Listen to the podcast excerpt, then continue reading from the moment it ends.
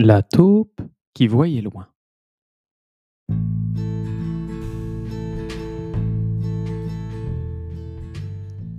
Oh, regardez là-bas, un cheval blanc. Mirette, une petite taupe très vive, désignait à sa famille l'animal qui galopait dans le pré. Son père glissa les paupières. Mirette, qu'as-tu encore inventé? Haussant les épaules, il continua son travail, creuser un nouveau trou. Maman taupe se tourna dans la direction et sourit. Il n'y a personne. Quant à Prunelle, la grande sœur, elle ajouta Il n'y a que de la brume. Intriguée, craignant de se tromper, Mirette avança vers la barrière. Monsieur, s'il vous plaît, vous êtes quoi? Je suis un cheval, ma mignonne. Mais de quelle couleur? Je suis blanc. Mais pourtant ma famille m'assure que vous n'existez pas.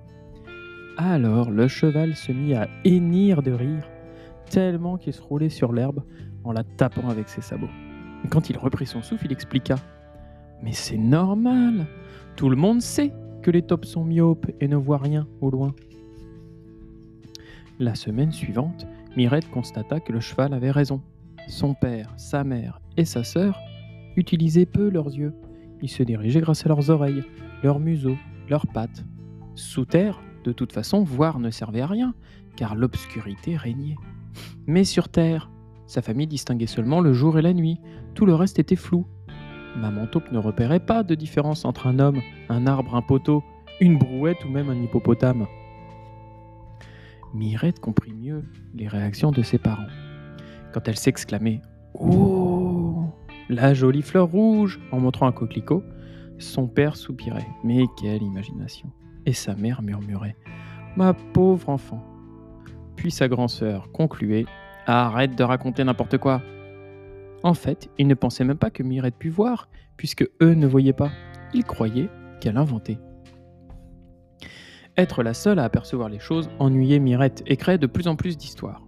Un jour, Papa Taupe finit même par lui dire Arrête, Mirette, tu nous fatigues Alors, Mirette décida non seulement de tenir sa langue, mais de porter un bandeau sur ses yeux.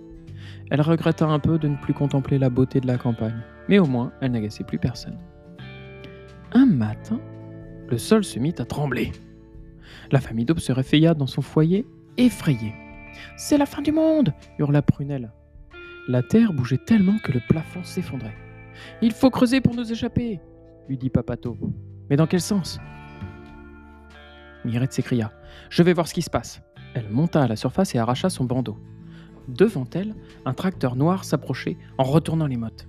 Mirette descendit. À droite, papa, creuse à droite, vite, vite Il y avait tant de confusion dans la voix de Mirette que son père lui fit confiance. Il fera prestement un tunnel sur sa droite, aidé par ses filles et sa femme.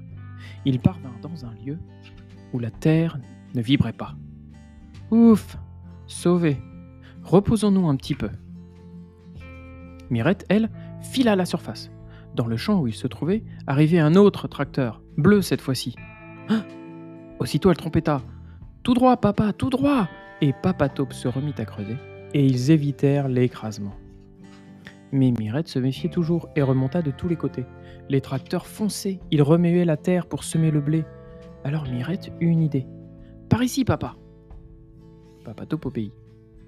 Malgré les tremblements et les effondrements qui les menaçaient, ils débouchèrent sur un, terrier, un tranquille. Où sommes-nous? demanda Maman Taupe. Nous sommes sous la route, indiqua Mirette. Le seul endroit que les tracteurs ne laboureront pas.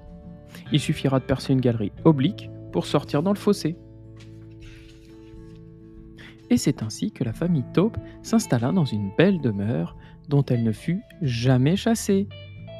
Papa, maman et Prunelle remercièrent Mirette et s'excusèrent de ne pas l'avoir cru auparavant. À partir de ce jour-là, Mirette abandonna son bandeau sur les yeux et vécut heureuse avec les siens. Fin. Et d'ailleurs, le savais-tu? Mais la taupe, ce petit animal que tu vois dans les forêts, est capable de sentir un ver de terre à plusieurs dizaines de centimètres d'elle. Les pattes arrière de la taupe ont six doigts, et la taupe vit majoritairement sous terre, dans des caleries qu'elle creuse elle-même. À bientôt